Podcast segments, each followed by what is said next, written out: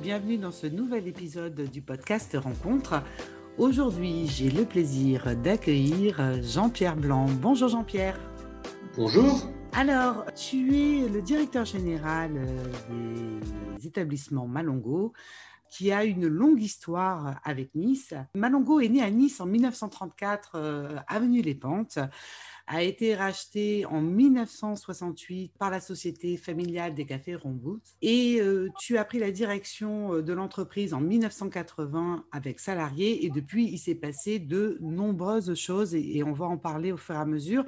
Aujourd'hui, Malongo, c'est près de 400 employés, un site de torréfaction et un siège social toujours sur la côte d'Azur, un fleuron du commerce équitable, une fondation, une implantation sur tous les continents, plus de 70 références de café et des franchises euh, qui se développent et on va en parler un petit peu plus tard. Voilà. Alors, est-ce que tu pourrais nous raconter ta rencontre avec le café? Ma rencontre euh, avec le café s'est faite euh, euh, quand je suis rentré dans l'entreprise en 1975 mm-hmm. et voilà j'ai été donc nommé directeur général en 1980 mm-hmm. donc ça fait une, une, longue carrière. Et quand on tombe dans le café on ne peut plus s'en extraire. À la fois pas question d'addiction mais question de plaisir question de joie, question de rencontre aussi, et puis euh, aussi parce que euh, au cours de ma carrière, j'ai bâti beaucoup de liens avec les pays producteurs, et donc euh, ça m'a extrêmement enrichi, et puis surtout je voulais construire quelque chose, rester dans la région et rayonner à partir de cette côte d'Azur, voilà où on a quelquefois du mal à s'agrandir parce que le territoire est étroit. Mmh mmh mmh Donc, euh, Paris réussit dans beaucoup de domaines. Donc, c'est un univers qui est lié euh, à, la, gastronomie. Mais au-delà de ça, euh, tu as œuvré pour avoir une relation particulière avec les producteurs. En 1992, vous êtes les premiers à vous lancer dans le commerce équitable et vers l'agriculture biologique. Et ça, c'est lié aussi à une rencontre est-ce que tu pourrais nous raconter euh, ta rencontre avec euh, le père euh, Francesco Vandenhoff, qui est le cofondateur du premier label de commerce équitable? Oui, le label Max Avlar, d'ailleurs. Et effectivement, dans le café, ce qu'il y a de merveilleux, c'est aussi un monde de rencontres. Et c'est souvent, ce qui est agréable, c'est que les rencontres font que l'on s'interroge sur un certain nombre de sujets. Mhm. Et là, euh, 1992, donc toi j'étais en avance puisque je recherchais du café biologique oui. à l'époque, donc ça, on n'en parlait pas beaucoup. Mhm. euh, et euh, j'étais au Mexique pour cela, et je rencontre, donc je vais dans une plantation donc euh, qui est située dans, euh, enfin une plantation, ce sont des petits planteurs qui sont situés dans l'isthme de Tehuantepec, et c'est là où je fais la rencontre à la fois avec euh, le cofondateur du label Max Havelaar, le mhm. prêtre Francesco Vanderhoff, qui est euh, à la fois un théoricien du commerce équitable, mais aussi qui cultive son café, qui, est, euh, donc, qui est docteur en théologie, docteur en économie, et qui, et qui a décidé de se consacrer à la transformation et à l'appui de petits producteurs mhm. de café, qui étaient de café donc de, des producteurs indigènes, donc euh, des Indiens Zapotèques, des Indiens Mires, etc., qui étaient sur cette zone mhm. et qui étaient euh, vraiment extrêmement exploités et même euh, presque pas considérés comme des hommes dans cette, dans cette partie mhm. retirée du Mexique. Voilà, donc cette rencontre avec les paysans, la rencontre avec Francesco, fait que je me suis reposé des questions sur à la fois le, euh, le, mode de, le mode de production, et euh, euh, l'autonomie aussi nécessaire pour les producteurs.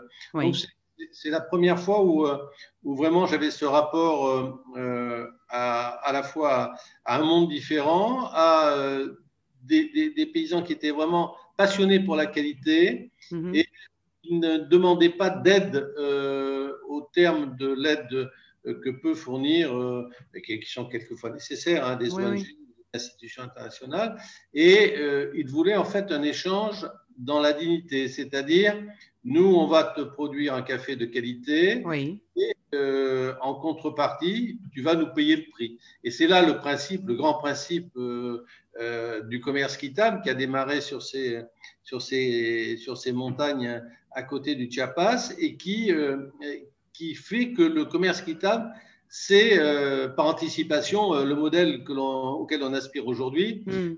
mais qui est basé sur des fondamentaux extrêmement importants, qui sont d'une part un prix minimum garanti pour le producteur, oui. quels que soient les cours du marché, puisque le marché du café est, coté à la bourse de New York et à la bourse de Londres, et comme toute cotation, ben, elle se trouve euh, confrontée à des, à des variations importantes. Mhm. Et, quel que soit le prix, même quand c'est en dessous, mhm. et ça a été en dessous pendant de très nombreuses années, euh, on paye un prix minimum. Donc, ce qui était à l'époque euh, très peu compris, c'est-à-dire de dire, ben oui, on paye au-dessus pour que le paysan puisse, euh, puisse vivre, non pas de façon riche, mais de façon, disons, minimum mm. de son produit. Et puis, dans le même temps, on paye une prime qu'on peut appeler prime sociale ou prime de développement économique, mm-hmm. qui est versée à la coopérative dans, son, dans sa globalité et qui sert pour faire les programmes sociaux qui vont euh, de l'éducation euh, à la santé, euh,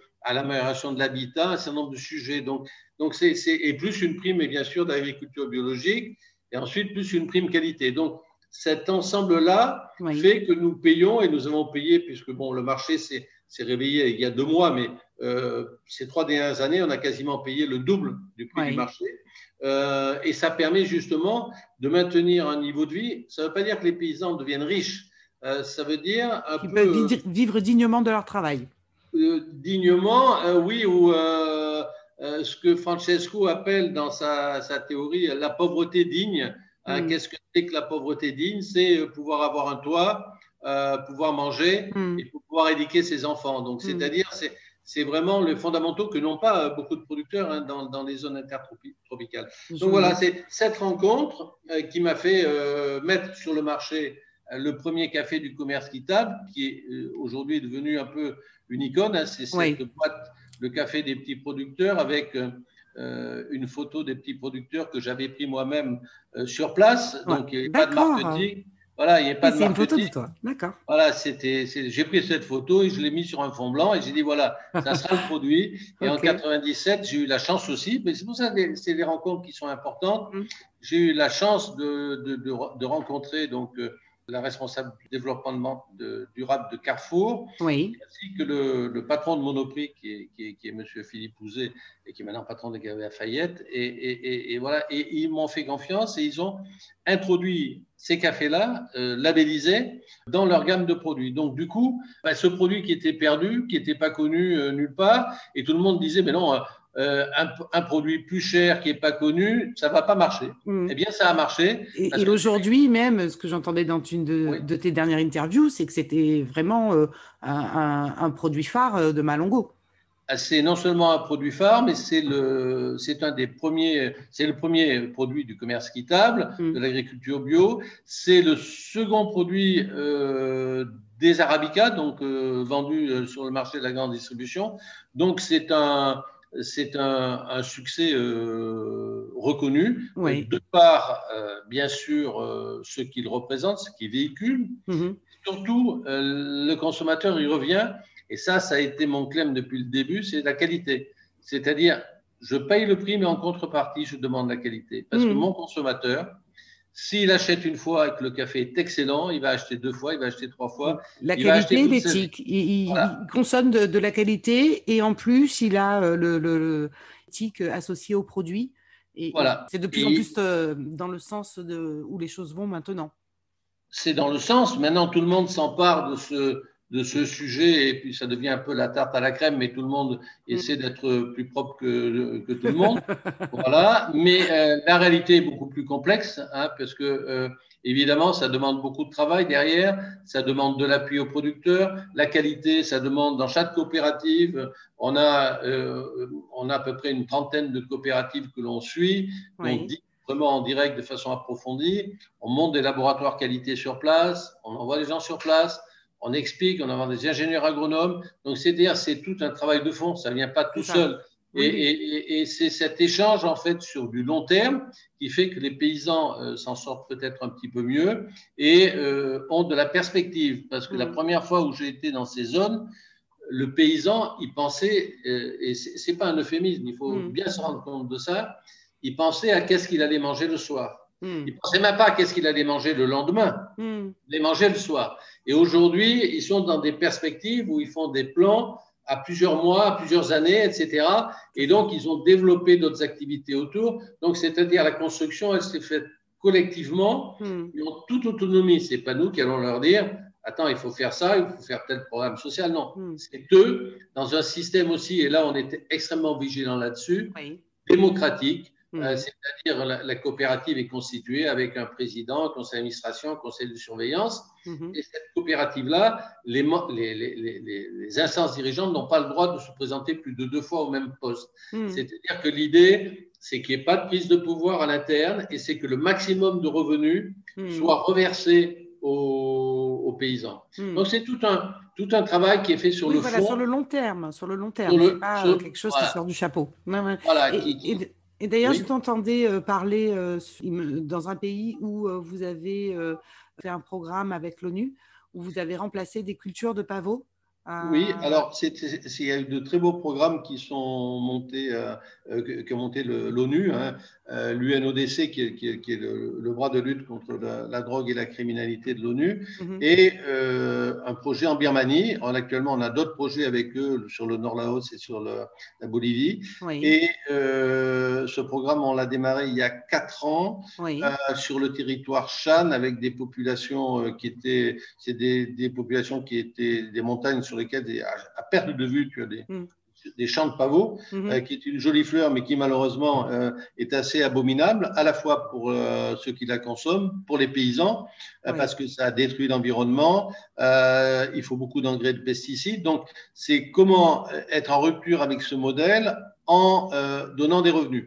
Et nous nous sommes insérés dans ce programme il y a quatre ans mm-hmm. et on a aidé à mettre en place à la fois bien sûr l'organisation pour euh, cueillir le café, préparer le café dans les villages, mhm. euh, le préparer pour l'exportation, euh, s'occuper aussi de, pour l'organisation démocratique, financer aussi quelques structures de, de, de, salaire au départ pour amorcer la pompe, payer que le prix pour amorcer aussi le, système. Et aujourd'hui, on arrive avec un système donc fair trade euh, en voie de, labellisation organique, hein, puisque mm. c'est beaucoup plus long, puisqu'il faut trois ans, euh, justement, à équilibrer pour le paysan euh, un revenu équivalent à celui qu'il avait avec le pavot. Donc le café lui rapporte autant. Donc il n'y a pas de baisse de revenus parce qu'il mm. change de, de, de, de, de, culture. de, culture. et de plantation. Et donc, ça permet de, vraiment d'aller de l'avant. Hmm. Et aujourd'hui, euh, c'est un café qui est excellent, donc euh, qui est un, à la fois une fine, euh, fine acidité, qui a du corps, qui a de la puissance, qui a de l'arôme, qui pousse entre 1000 et 1400 mètres d'altitude. Bien sûr, ce sont des arabicas, hmm. voilà, que l'on fait vraiment en méthode traditionnelle et sur lesquels on assure aussi euh, on vient de lancer euh, ce qu'on appelle, euh, tu en entends parler beaucoup, la blockchain. Oui. Hein, voilà, donc on a assuré une traçabilité complète jusqu'au village. des produits donc de notre boîte donc de, de, Birmanie avec un QR code. Ah oui, j'ai vu. Ouais, oui, ce fameux QR code. Donc le consommateur scanne son QR code, il rentre la date, la DLUO donc qu'il y a derrière la boîte, et avec ça, il sait que le café qu'il boit a été euh, récolté dans tel, tel village, trois, quatre villages, et qu'il est parti, euh, qu'il a été dégusté tel jour par les équipes, par nos équipes. Il est parti sur tel bateau, qu'il est arrivé à tel endroit, qu'il a été torréfié tel jour, etc. C'est-à-dire que ça, c'est la traçabilité haut de gamme. voilà, le, le, produit de A jusqu'à Z. Voilà. c'est clair, c'est clair. Et donc, euh, parallèlement donc, à tous ces engagements sociaux et environnementaux, euh, puisqu'en fait, ils sont liés euh, dans, dans, euh, dans, la stratégie Malongo, puisqu'il donc, il y a le bio, il y a l'histoire des, des, capsules recyclables. il y a aussi tout ce qui est, donc, il y a le, pendant gastronomique, donc de la qualité. Et vraiment, Malongo s'est toujours inscrit dans cette qualité, dans la gastronomie. Il y a une grande histoire de Malongo aussi avec la gastronomie. Vous êtes entouré de chefs. Oui, on travaille. Bien sûr, on a, on a une activité gastronomie, euh, hôtellerie, restauration, donc avec des équipes euh, dédiées. Mhm. Et euh, on a travaillé avec beaucoup de chefs justement sur à la fois ce travail de la qualité, hein, mhm. c'est-à-dire d'avoir des produits qui sont adaptés à leur demande en allant très finement, hein, même sur des, des petits terroirs, sur des, sur des goûts particuliers, puisque chaque chef a souvent son opinion et sa, et, sa façon de voir. Et donc ça, c'est un, un, engagement que l'on a, et en plus, euh, qui est complété par une activité technique, parce qu'il mmh. faut savoir que nous, nous, avons, euh, nous, faisons à la fois de la recherche et développement et de l'entretien de machines à café, donc, parce que qui dit gastronomie dit matériel pour préparer le café, donc il faut, être, il faut pouvoir assumer à la fois la chaîne du petit producteur jusqu'à la tasse. C'est plus compliqué qu'une bouteille de vin qu'on va ouvrir, aussi bonne soit-elle. Le café, c'est différent. Et donc voilà, donc nous, notre, notre objectif, c'est vraiment euh, d'assurer le meilleur de la qualité et le meilleur de service pour la restauration, pour l'hôtellerie, mm. qui a beaucoup souffert, souffert euh, l'année dernière mm-hmm. et qui commence à reprendre des couleurs. Et donc, on était là pour euh, évidemment appuyer à cette occasion au redémarrage et mm. puis peut-être trouver des autres voies, des nouvelles voies pour, euh, pour les aider à, commercer peut-être un peu mieux. Mm. Alors, c'est quoi un bon café? Alors, du coup, il y a, y a la matière première.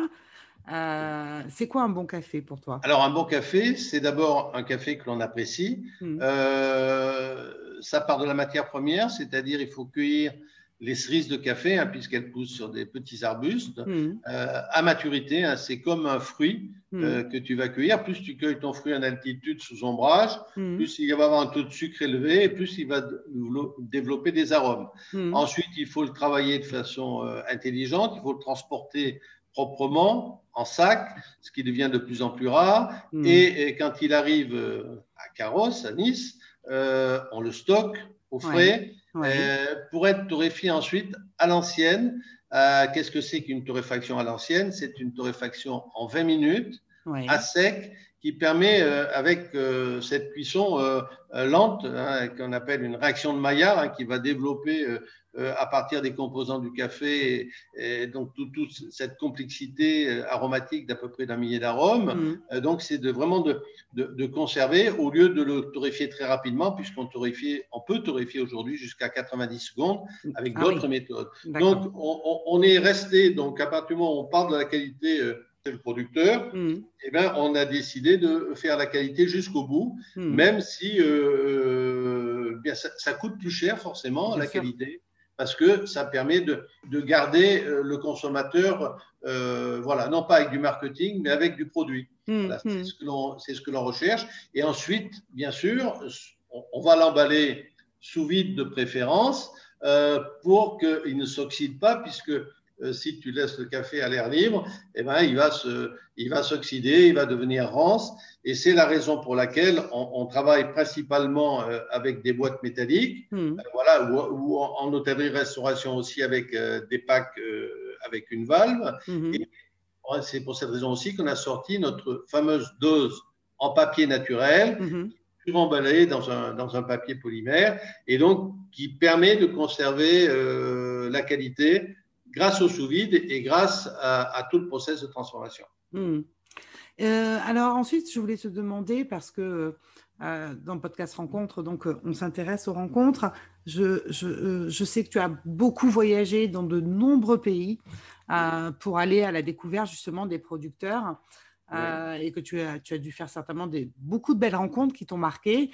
Est-ce que tu aurais quand même un pays à, nous raconter une rencontre, un producteur, une, histoire sur tes rencontres euh, euh, J'ai une, une, histoire par producteur, donc ça va être, euh, ça va être long.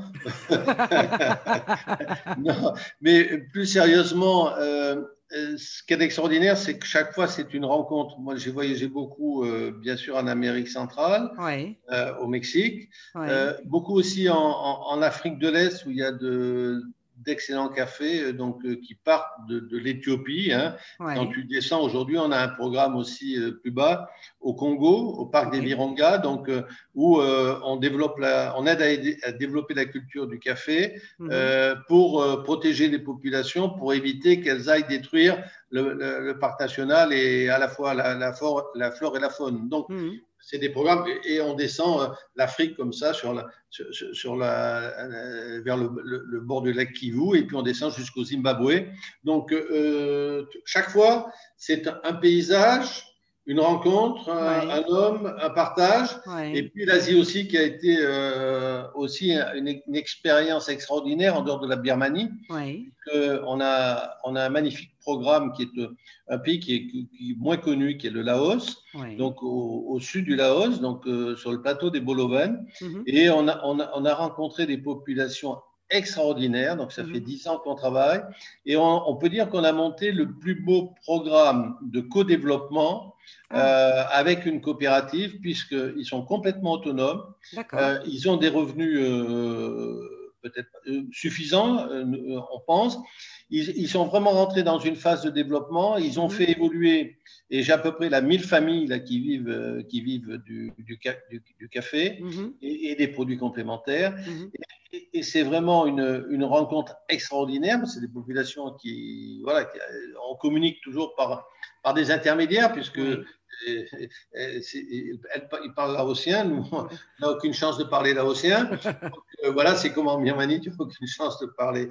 Donc, voilà, donc c'est des rencontres toujours par intermédiaire, mais on, se comprend parce qu'on est dans le produit, on est, on est, on est dans la. passion du. Ouais, et, on, est, on est dans, dans l'échange. C'est-à-dire que c'est chaque fois c'est un homme, une rencontre. Hmm. Et, c'est ce qui fait le sel de la vie, c'est quand même d'avoir des rencontres et de retrouver euh, hmm. ce qui nous a manqué pendant cette dernière année, c'est repouvoir voyager et hmm. repouvoir euh, créer, euh, construire, et ça se construit avec des rencontres. Alors Malongo, c'est aussi des franchises, et tu me parlais de, avant l'interview de ta dernière rencontre, donc avec la Géorgie. Est-ce que tu peux nous en dire deux petits mots? Ah. Oui, et ben c'est un, on a trouvé un, donc on développe Malongo, c'est aussi des boutiques, c'est des coffee shops, c'est celles qui sont à Nice, autant à Cap 3000 qu'avenue Jean Médecin ou qu'à à la Libération. Mm-hmm. et, on a développé des franchises, des master franchises en Philippines notamment, où on en est à la quatrième boutique. Et euh, un autre pays que j'ai découvert, je l'avoue, qui est proche de nous, euh, qui est euh, la Géorgie, à Tbilissi. Donc, avec un partenaire, on a monté un gros Malongo Café avec une torréfaction sur place, une boulangerie aussi. Donc, c'est un, ensemble un peu de, plusieurs centaines de mètres carrés. Et c'est la découverte et des, des produits gastronomiques français, c'est-à-dire cette relation à la France qui est ah. extraordinaire que c'est un pays très francophile, euh, euh, qui est magnifique, euh, qui ont une histoire dans le vin aussi extraordinaire, puisqu'ils font, ils font du vin fermenté dans des jarres. Ils ont des sites archéologiques remarquables, voilà, et des gens extrêmement gentils. Et voilà, donc on a dit, euh, on, a, on, monte ce partenariat et on va développer parce qu'on est au cœur, presque, j'allais dire, au cœur de l'Europe, sur un pays qui est un peu coincé entre la Russie, euh, hmm. euh, l'Azerbaïdjan et la, Turquie. Mais c'est un pays de plaisir, c'est un pays de bonheur. Voilà, c'est comme ça.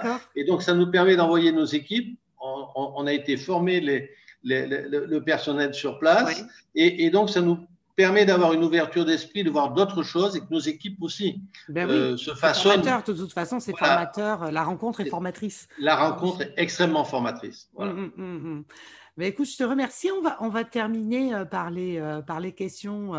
alors d'abord, les deux questions que je pose à mes invités de la série Spécial Needs. Alors, en premier lieu, quel est ton plat niçois préféré? Eh ben, Moi, c'est celui que je fais le plus facilement. Ah. Ce sont les gnocchis. Ah. Voilà, je fais les, vrais gnocchis à la niçoise. Euh, voilà, donc euh, voilà, je suis condamné toute ma vie pour mes petits-enfants à faire des gnocchis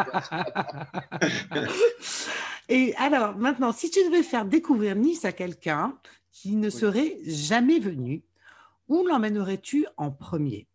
Ah, En premier, tu l'amènes forcément sur la colline du château, parce que de la colline du château, euh, tu observes euh, la ville euh, qui dort en bas et, et, tu as une vue magnifique, bien sûr, du, Cap d'Antibes jusqu'à Saint-Jean-Cap-Ferrat. Enfin, tu as, tu as vraiment quelque chose qui, qui, te baigne dans la ville et puis ensuite tu descends et là tu pars dans le Vieux-Nice et puis tu, tu continues ta visite. D'accord. dernière question que je pose cette fois à l'ensemble de mes invités du podcast. Si toutes les rencontres étaient possibles, euh, avec qui aimerais-tu dîner, passer un moment privilégié? Alors, ça peut être quelqu'un du passé, du présent, un personnage réel ou fictif, euh, la personne de ton choix. Eh bien, je vais te dire que je n'ai pas de personne de mon choix pour une raison bien simple, c'est que pour moi, chaque rencontre est enrichissante, quelle qu'elle soit. D'accord. Et donc, euh, je, je, préfère me projeter euh, au fur et à mesure de mes, de mes pérégrinations, de me laisser surprendre par une personne, par une autre. Euh, et je pense que c'est très enrichissant de, de, de pouvoir euh, flâner comme ça à la rencontre des autres. Voilà, et, et, et, plutôt que de m'identifier à, à, ou, ou, ou d'aimer euh, imaginer et converser avec quelqu'un du passé, je suis euh, ça se voit pas, mais je suis quelqu'un de l'avenir. Euh, parce que définitivement tourné vers l'avenir. Voilà, c'est disons, c'est ce que je pense qui est important, surtout pour les jeunes générations, mhm. c'est se tourner vers l'avenir, savoir que tout est possible. Euh, il suffit de le vouloir, il suffit de le faire, il suffit d'échanger. Mhm. Il faut sortir de peut-être des réseaux sociaux euh, euh, de façon trop systématique.